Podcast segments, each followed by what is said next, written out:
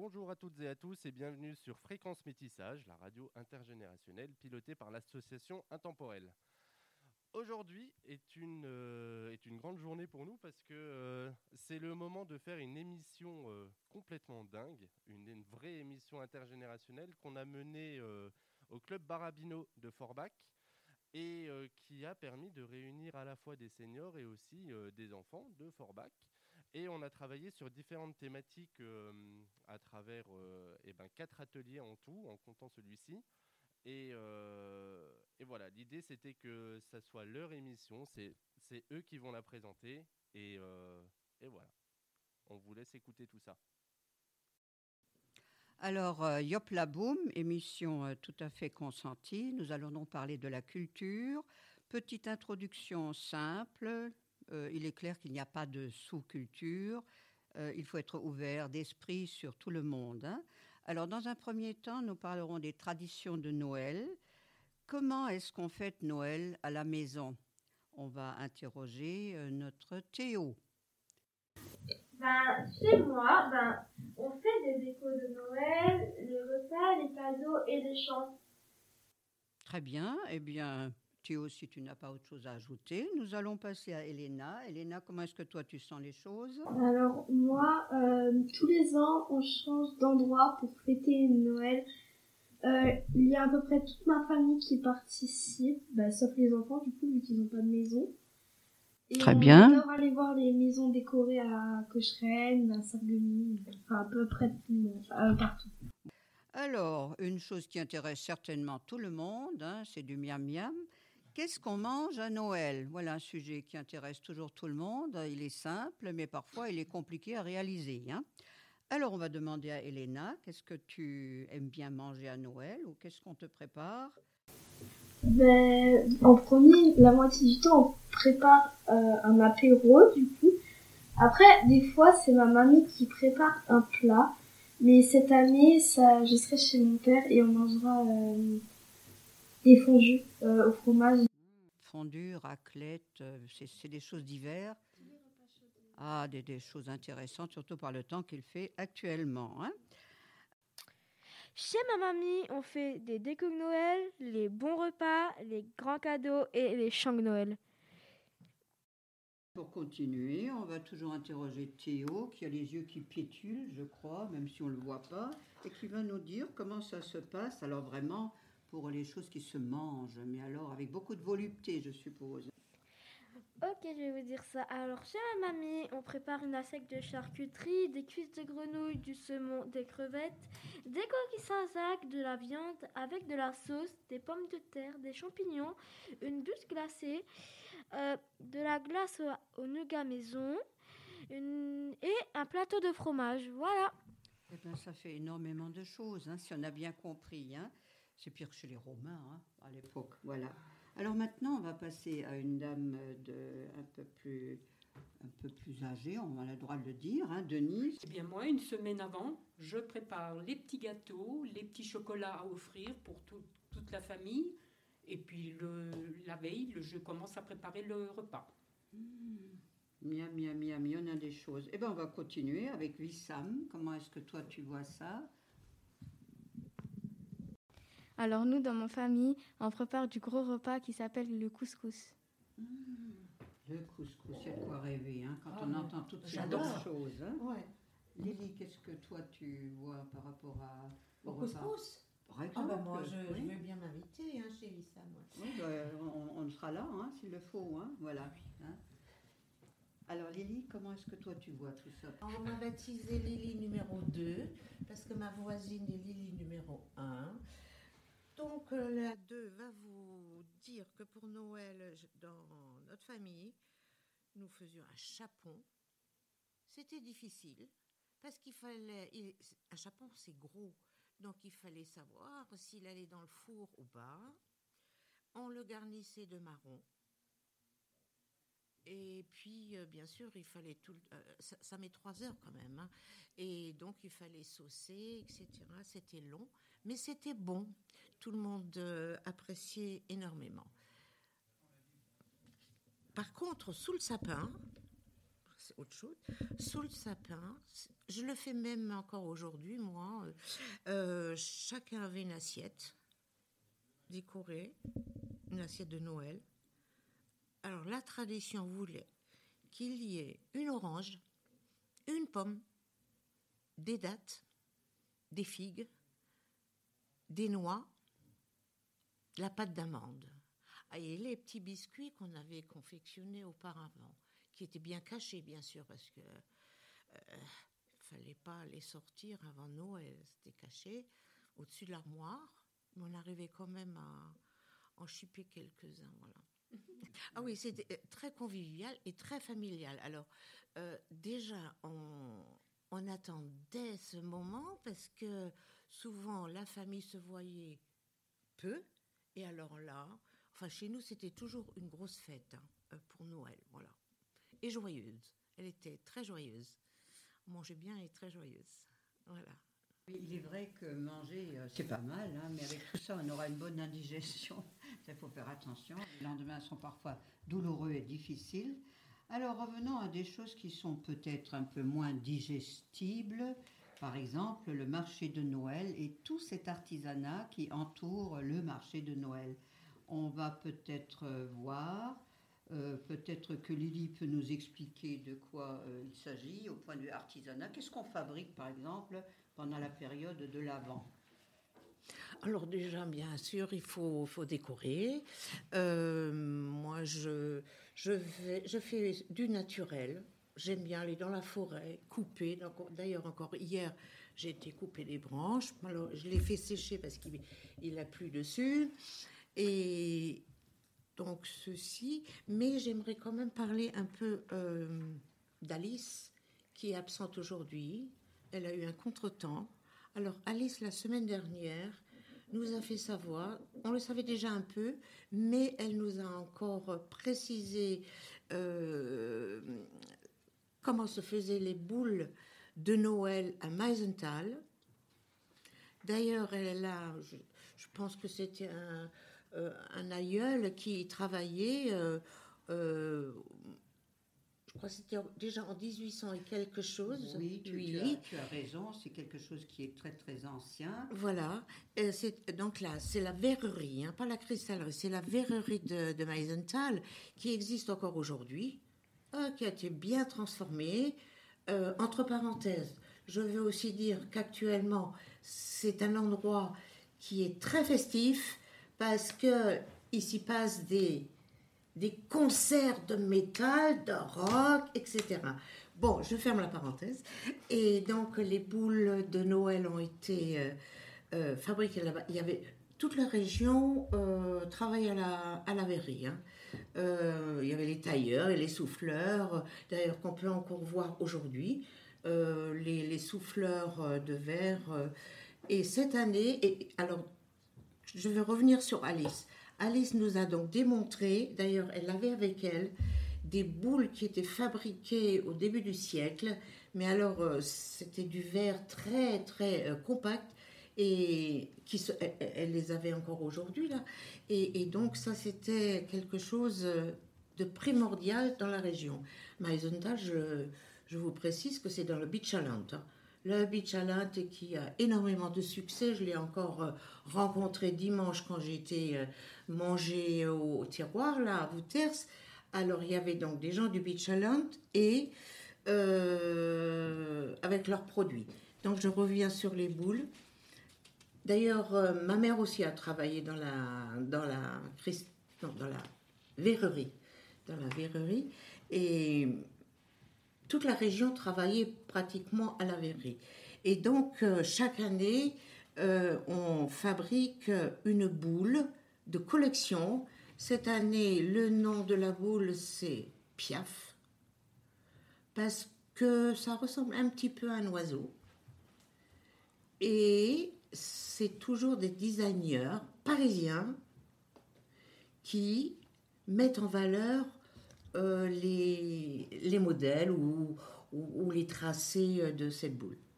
Donc les, les boules de Noël, c'est quand même très important à Meisenthal.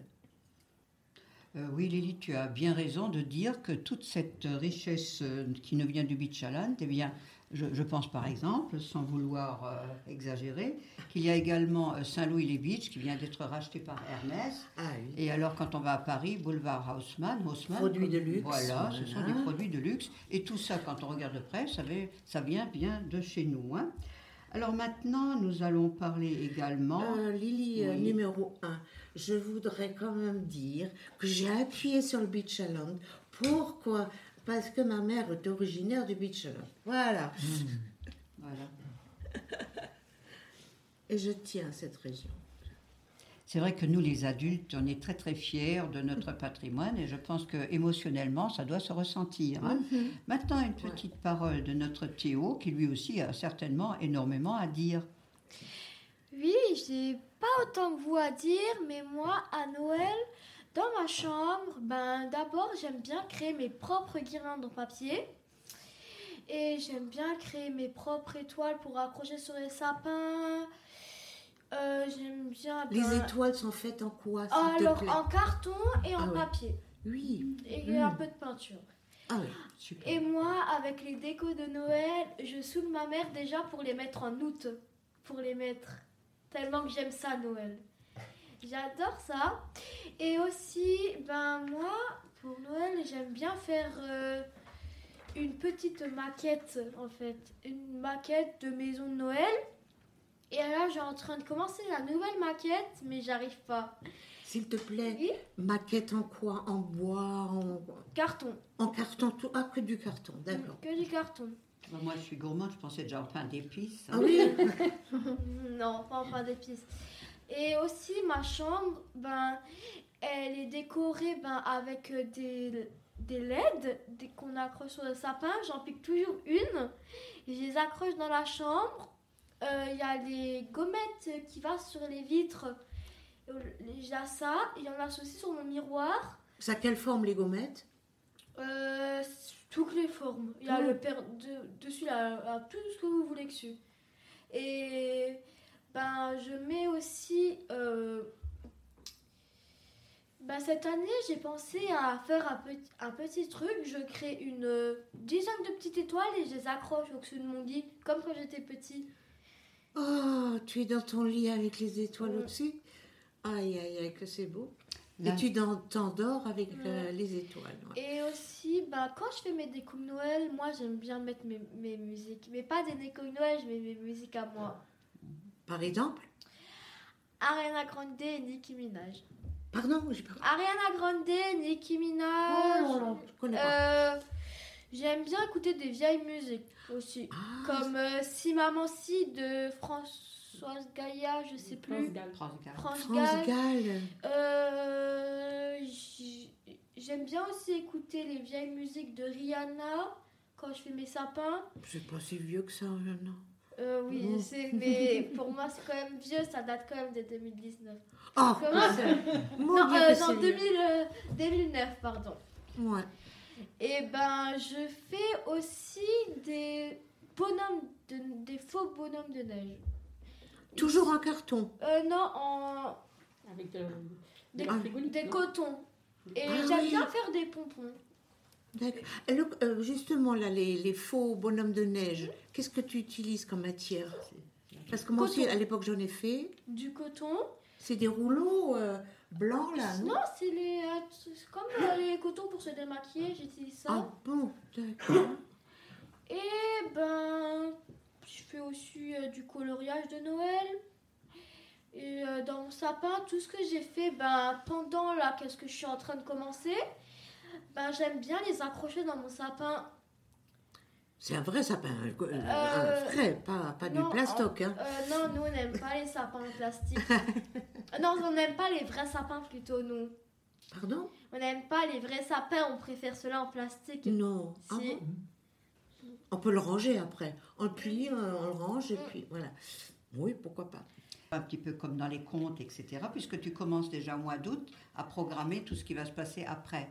Et, et même pour ceux qui n'auraient pas découvert le côté merveilleux, ça rythme bien l'année. Hein. Mm. C'est quand même hein, toute une, une entrée comme ça. Moi, je reviens juste pour vous dire vite fait de Bingen, hein, en Allemagne, où j'étais dans un monastère. Et en Allemagne, comme il n'y a pas la séparation de l'Église et de l'État, il y a toute une entrée en matière de l'avant. Et les enfants allemands, ils bricolent énormément dans les kitas déjà. Les Allemands, ils ont ça. Peut-être que, que nous, on a encore un petit peu cet aspect-là.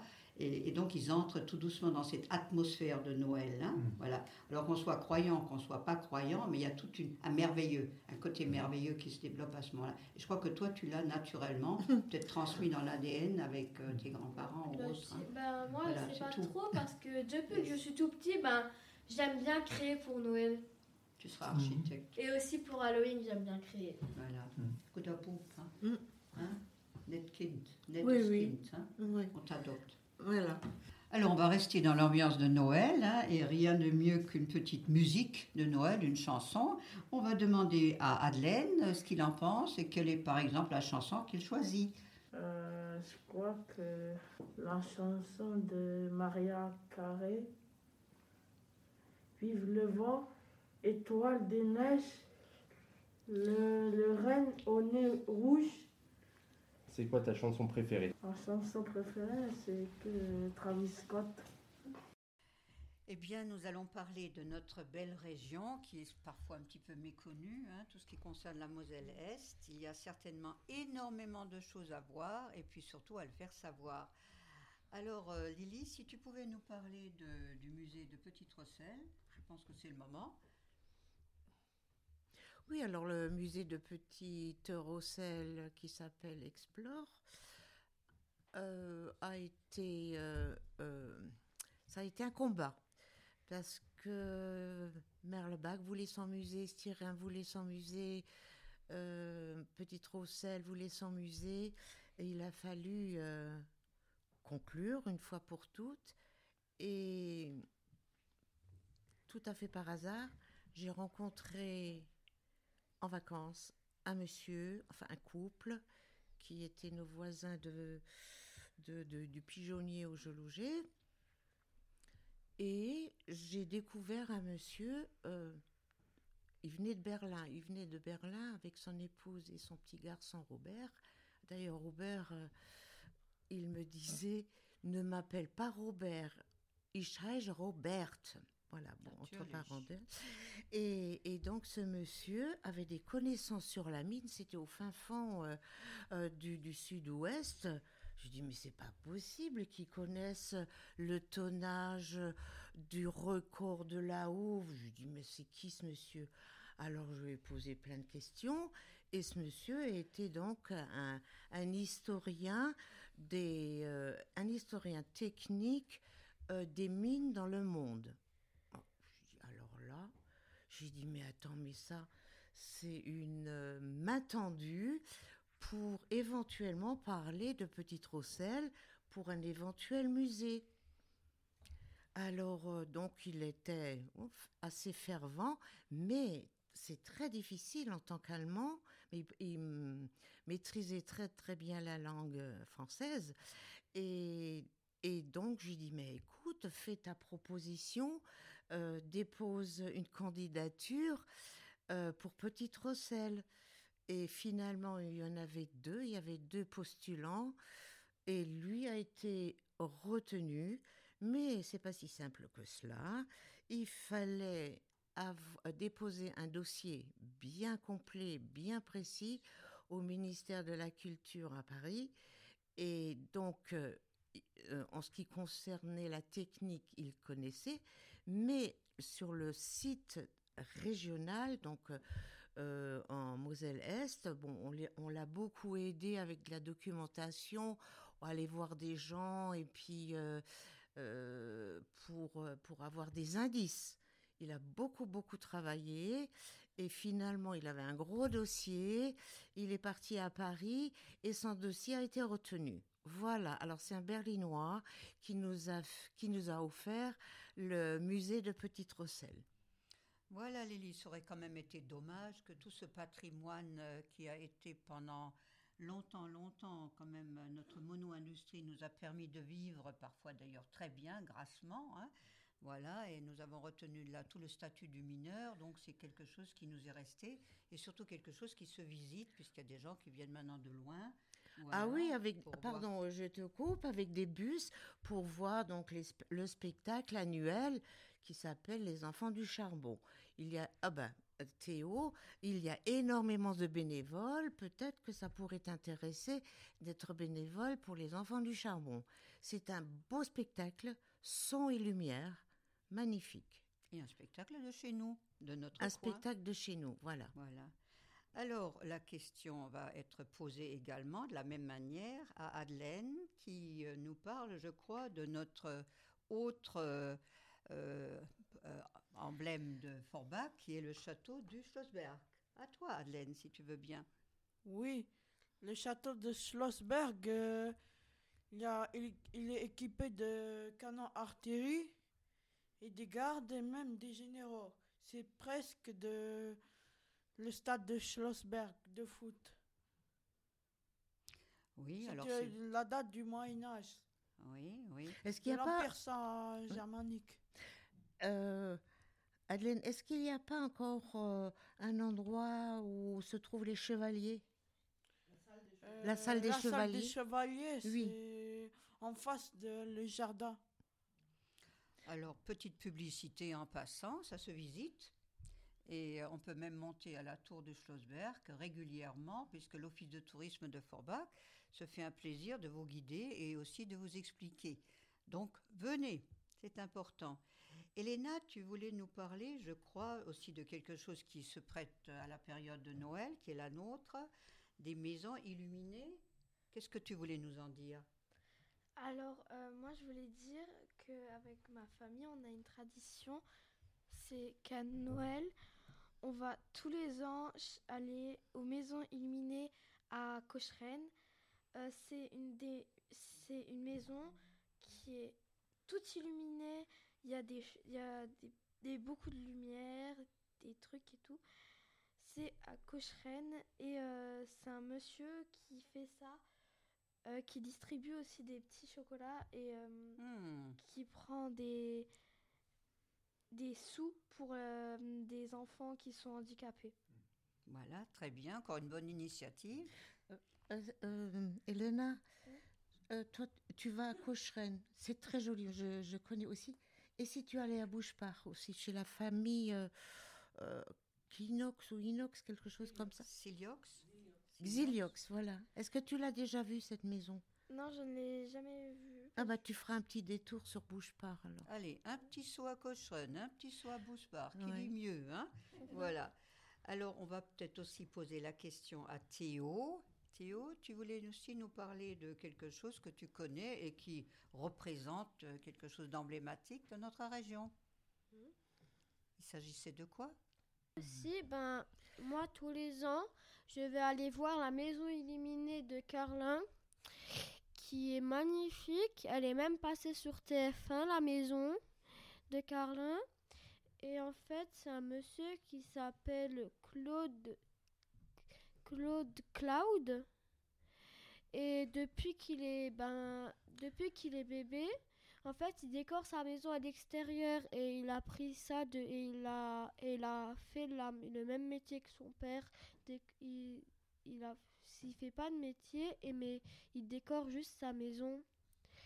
Et en fait, ben, sa maison, elle est vraiment belle et la, la rue entière, elle est décorée. Sauf les autres maisons sont moins décorées. Et il était passé à TF1 et il avait gagné euh, une émission. Mhm. Et Merci. Merci Théo. Tu voulais encore ajouter quelque chose? Non. Non. Alors, est-ce que Madeleine a encore quelque chose à dire? Oui, Ah. moi des fois je vais au chaos de Forbach et même au le forêt de du Vard. De oui. Alors la forêt de Warnes, on le rappelle, c'est celle qui a permis justement que l'éclosion des rouillères puisse avoir lieu, puisque c'est du sable. hein, et puis bon, il faut savoir qu'il y a plus de 1000 ans maintenant, c'était tout un ensemble. hein, il n'y avait pas encore le découpage actuel, et que c'était euh, un duché, hein, qui était donc euh, le Warnes hein, à l'époque. Voilà, voilà, tout un ensemble. Oui, tu veux ajouter quelque chose? Du ils étaient là aussi pour euh, les soutènements dans la mine. Ils prenaient le, Et pour chauffer aussi. Pour de Voilà, voilà. Vous avez besoin Voilà. du bois, de la forêt. Oui, n'oublions pas qu'il y a quelques millions d'années, ici, c'était quand même, euh, c'était de l'eau, hein, on était en de plein océan. Voilà, on a peut-être, euh, ou quelqu'un veut parler du chemin de Saint-Jacques de Euh, Compostelle Est-ce que je peux rajouter quelque chose pour le Vin? Absolument. le, le, le Vin, bon, c'est des grandes forêts magnifiques, mais qui servaient aussi de frontière. Puisque le- la, frontière, euh, euh, la forêt du Vin, c'est allemand. Donc ça, ça Oui. signifie nos, Oui, nos oui. frontières. Voilà. Le Varnt allait nettement au-delà de- du découpage actuel, hein, Oui, en. Sarre, par exemple. Alors, euh, peut-être qu'il est bon de parler d'une curiosité de Forbach, qui est quand même notre chapelle Sainte-Croix. Sainte-Croix, qui est très belle. Est-ce que peut-être euh, quelqu'un veut en parler? Beaucoup mieux que moi Oui Moi, je peux parler parce que moi, avant, j'ai allé en une sortie randonnée avec euh, la classe quatrième. C'était au mois de novembre. On a marché euh, bon, près de la forêt de Vannes et après c'est on a y allé euh, à Spicheren. Puis à Spicheren, on a retourné la chapelle euh, Sainte-Croix La Sainte-Croix, oui.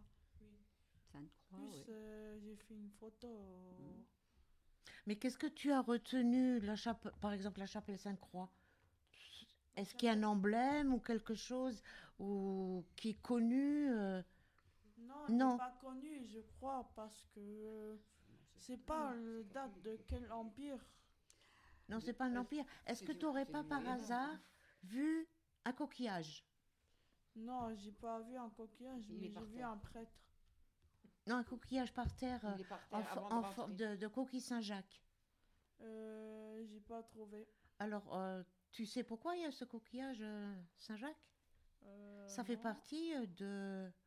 Communauté d'UNESCO Non, ça Non. fait partie du Non. chemin de Compostelle Voilà, qui va jusqu'en Espagne à... Comment ça s'appelle encore la ville où ça s'arrête là-bas euh, en Galatie Bordeaux. Alors, Donc dans toute la France, tu peux faire un, oui, un chemin de Compostelle oui, et il y a des haltes, tu peux dormir ou bien te recueillir et à chaque fois sur ces haltes, il y a un coquillage de Saint-Jacques, Voilà. ce qui veut dire le chemin de Compostelle. Voilà, le- la chapelle Sainte-Croix, et se trouve donc, euh, peut-être que quelqu'un va en parler beaucoup mieux et plus longuement que moi, oui, sur ce chemin. C'est. Je ne sais pas exactement la date, mais il y a plus de 30 ans, cette chapelle était un peu abandonnée. Et euh, le père Barbier, qui était curé à Beren, il a, je- il a fait, de- enfin, il s'est investi dans cette chapelle. Il a fait des, on a, enfin, j'ai aidé euh, plus ou moins pour la rénover. Et c'était tout, il y a au moins 30 ans de ça. Et euh, toute- chaque année, au mois de mai, il y a une rencontre euh, entre protestants catholiques et musulmans, français et allemands. Mm. Et c'est très joli, c'est très, c'est très cordial et je trouve que ça apporte beaucoup de participer à cette euh, mani- oh, c'est pas une manifestation, c'est une cérémonie, même pas une cérémonie, Une rencontre. une euh, rencontre, euh, voilà. et on, on connaît beaucoup de monde qui viennent. Et il y avait le, le curé de Grande Rosselle, non, le pasteur de Grande Rosselle euh, qui était là. Et sa f- il est décédé, et sa femme, elle vient, elle- ils habitent maintenant dans le, en Allemagne, assez loin, et elle vient chaque année. Et on fait plein de rencontres qui sont vraiment, qui apportent beaucoup, qui m'apportent beaucoup de choses. Oui, il est bon de relater un petit peu l'origine de cette chapelle Voilà. également, ainsi le- que le suivi historique maintenant. Et, et merci à tous ceux qui nous ont précédés pour tout, ce qu'ils oui, ont fait pour que ce soit relevé. Plus de 30 ans de ça, plus de Voilà. 30 ans. Il y a- Est-ce que tu connais euh, la date? Parce qu'elle est très très ancienne. Je crois qu'il s'est marqué que c'est du XIIIe Du siècle. 13e, oui. Maintenant, il y a aussi une corrélation avec euh, Alice de Forbach. Oui. Normalement, oui. C'était Alice de Forbach. La comtesse de Forbach. Et de ce côté-là, il faut dire que dans notre région, nous avons la chance d'avoir des historiens locaux Mm. qui, fois par an, ouais. qui régulièrement font des conférences et qui expliquent un petit peu ce que c'était que Forbach jadis, et également toutes les garnisons, puisqu'il y avait des soldats à Forbach. Et voilà, donc c'est absolument pas inintéressant. Il y aurait beaucoup de choses à développer, mais bon, il faut avoir énormément de Oui. temps pour le faire. hein. J'en fais partie là des fois par an. Et J'ai appris quelque chose dans le manuel euh, parce qu'à à Forbach, il y a une rue de la Tuilerie ou des Tuileries. Pourquoi? Bah, parce qu'il y avait une tuilerie Puis autrefois. des Tuileries, mais avec quoi?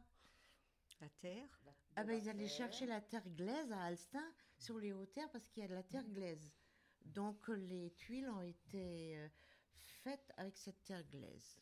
Oui, je ne sais pas si ça existe encore, mais par le passé, on pouvait faire, lorsqu'on préparait le baccalauréat, euh, tout un module qui concernait un petit peu le patrimoine local. hein. Il s'agissait simplement, euh, peut-être que certains l'ont encore connu, il s'agissait simplement de développer une, idée qui était régionale, mais il fallait l'exposer en allemand ou en patois luxembourgeois ou alors le patois que tout le monde connaît, celui de Charlemagne. hein, voilà. Et c'est vrai que beaucoup de jeunes, à ce moment-là, partaient à la recherche de tout ce qui faisait nos richesses locales. Parce qu'il y en a, il y en a même beaucoup. Oui, il y en a. Et euh, cette chapelle, elle a été normalement construite par Alice de Forbach parce qu'il y avait deux chevaliers, je ne sais plus exactement, euh, ils étaient amoureux d'Alice de Forbach et ils se sont, ils se sont battus en duel et ils sont morts tous les deux dans ce duel. et Pauvre euh, Alice. comme Penny, Alice. elle s'est retirée dans cette, dans cette forêt là-haut et elle a construit cette chapelle, elle était là-haut, Alice de Voilà, Forbach. Voilà. Alors voilà pourquoi la, t- euh, la salle des Templiers à For- euh, au Schlossberg. Oui, aussi. Encore une histoire d'amour, mais celle-là, Ah, elle a mal oui. tourné. Elle a mal hein. tourné, Mal ouais. tourné. Voilà. Puis il y avait aussi euh, les papiers mâchés de, de les hâtes, hâte, là, le- comment ça s'appelle? La- Famille Hatt, oui. La famille hâte, là. Bon, j'ai encore un- je crois que j'ai encore un vieux plumier à la maison en papier mâché qui a dû devoir, qui doit avoir, je ne sais pas, près de 100 ans ou combien. Je ne Ah sais oui, pas, il traîne oui. encore par là, Ils quelque part. Et puis aussi des meubles, je ne sais pas quoi, des- en papier Ouais, mais aujourd'hui, c'est des produits de luxe. Oui, aujourd'hui, c'est des produits Nous, de on avait luxe. notre plumier à l'école. là. Ouais, le on plumier. se rendait pas compte. Hein Ouais. Oui. Ah, Disons ouais. qu'il faut éviter les jeunes de dire qu'à Forbach c'est nul et qu'il n'y a rien. Mais il y a énormément de choses qui ne sont peut-être pas tellement connues. Voilà. Alors il est bon parfois de se rappeler de tout ce qui a existé avant, avant nous, avant oui. vous. Voilà. Donc il faut regarder un peu vers le passé pour mieux préparer l'avenir. hein. faut pas rester Et puis il paraît aussi qu'il y avait une vieille piscine là, près de comment ça, près de Marino. Comment s'appelle le, oh, comment elle s'appelait cette piscine encore là Le folklore Le Folklore, folklore. folklore, Oui. voilà. Qu'aujourd'hui euh, il y a des constructions hein, dessus. Oui, et alors tout. les, les enfants, dans le temps, il n'y avait pas de piscine, même si elle est en rénovation actuellement, on n'allait Ouais. pas à la piscine, on avait un petit bassin où il y avait plein de grenouilles d'ailleurs. Elles nageaient beaucoup mieux que nous et on allait se plonger Et l'eau était toute verte. L'eau oui. était toute verte on parce y qu'il y allait avait de quand la même, mousse, mais c'était une des premières ou la première piscine. Forbach. c'était la première piscine de Forbach. Voilà. Voilà. Alors, pour la première piscine de Forbach, euh, peut-être qu'il y a des choses à ajouter. C'était donc nos loisirs, mais il y en a eu d'autres. hein. Théo, à toi, s'il te plaît. Euh, Il n'y avait pas à, à l'époque une piscine à- derrière, euh, le col- le, derrière le collège de Petit Dressel Bah, c- Ah oui. Non, Alors non, là- bas Maintenant, dans on la connaît. forêt. Alors là, Lily, Ça, la Lily, on le connaît. ça, hein. c'était la chave-pas. Le chave Il y a Chave-Pas. Ouais. Ouais, il, y a encore C'était- les, il reste encore les étangs. Dans. Oh, bah, je me suis même baignée là, dans la chave-pas. Oui, moi aussi. C'était là-dedans. c'était pas propre, c'était sale, mais on y allait quand même. Voilà. Ouais. Et à Forbach, il y avait le folklore. Le folklore, avec beaucoup de grenouilles. Oui, folklore, oui. Voilà, donc c'était un petit peu notre jeunesse. hein, on va dire comme Et ça. puis, et puis l'hiver c'était gelé, alors euh, les enfants allaient glisser là-dessus comme ça sur la sur la glace. Voilà. Malheureusement, là, au, à Chave-Pas, oui, c'était gelé. Et il y a deux enfants qui, se- oui, sont morts noyés quand ouais. même. Ouais. Alors ça, c'était à notre époque. hein. Maintenant, les jeunes, qu'est-ce que vous, vous faites comme loisir? Qu'est-ce que vous, vous faites? Alors nous, on vous a dit, maintenant c'est à vous de, de dire aussi ce que vous faites le dimanche, que vous, si vous allez vous promener, comment vous visitez la région. Théo, à toi de jouer. Ben, ben moi le dimanche, ben je vais chez ma grand-mère. Ben je vais chez ma grand-mère, je m'amuse. Je ben je fais d'un en ce moment, je sors pas beaucoup parce qu'il fait très froid. Et euh, et j'aime bien aussi le dimanche quand il fait un peu un peu chaud aller dehors, faire du faire euh, du toboggan, de la balançoire. J'aime bien jouer un peu avec Mais- mon petit frère. Par exemple, le dimanche, tu vas chez ta grand-mère, tu dis que tu vas jouer, etc. Et pendant ce temps, ta grand-mère fait quoi? Est-ce que tu l'emmènes? Euh, elle dort. Oh Bah oui, elle fait la sieste.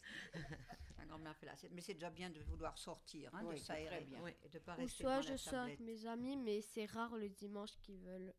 Ils veulent être tranquilles le dimanche. Mais Bah, moi, je les saoule. hein. Ils sont fatigués, ils ont le droit à la fatigue. Elena, toi, qu'est-ce que tu fais par exemple Tu t'aères aussi un petit peu de temps en temps ou tu vas au cinéma ou ailleurs?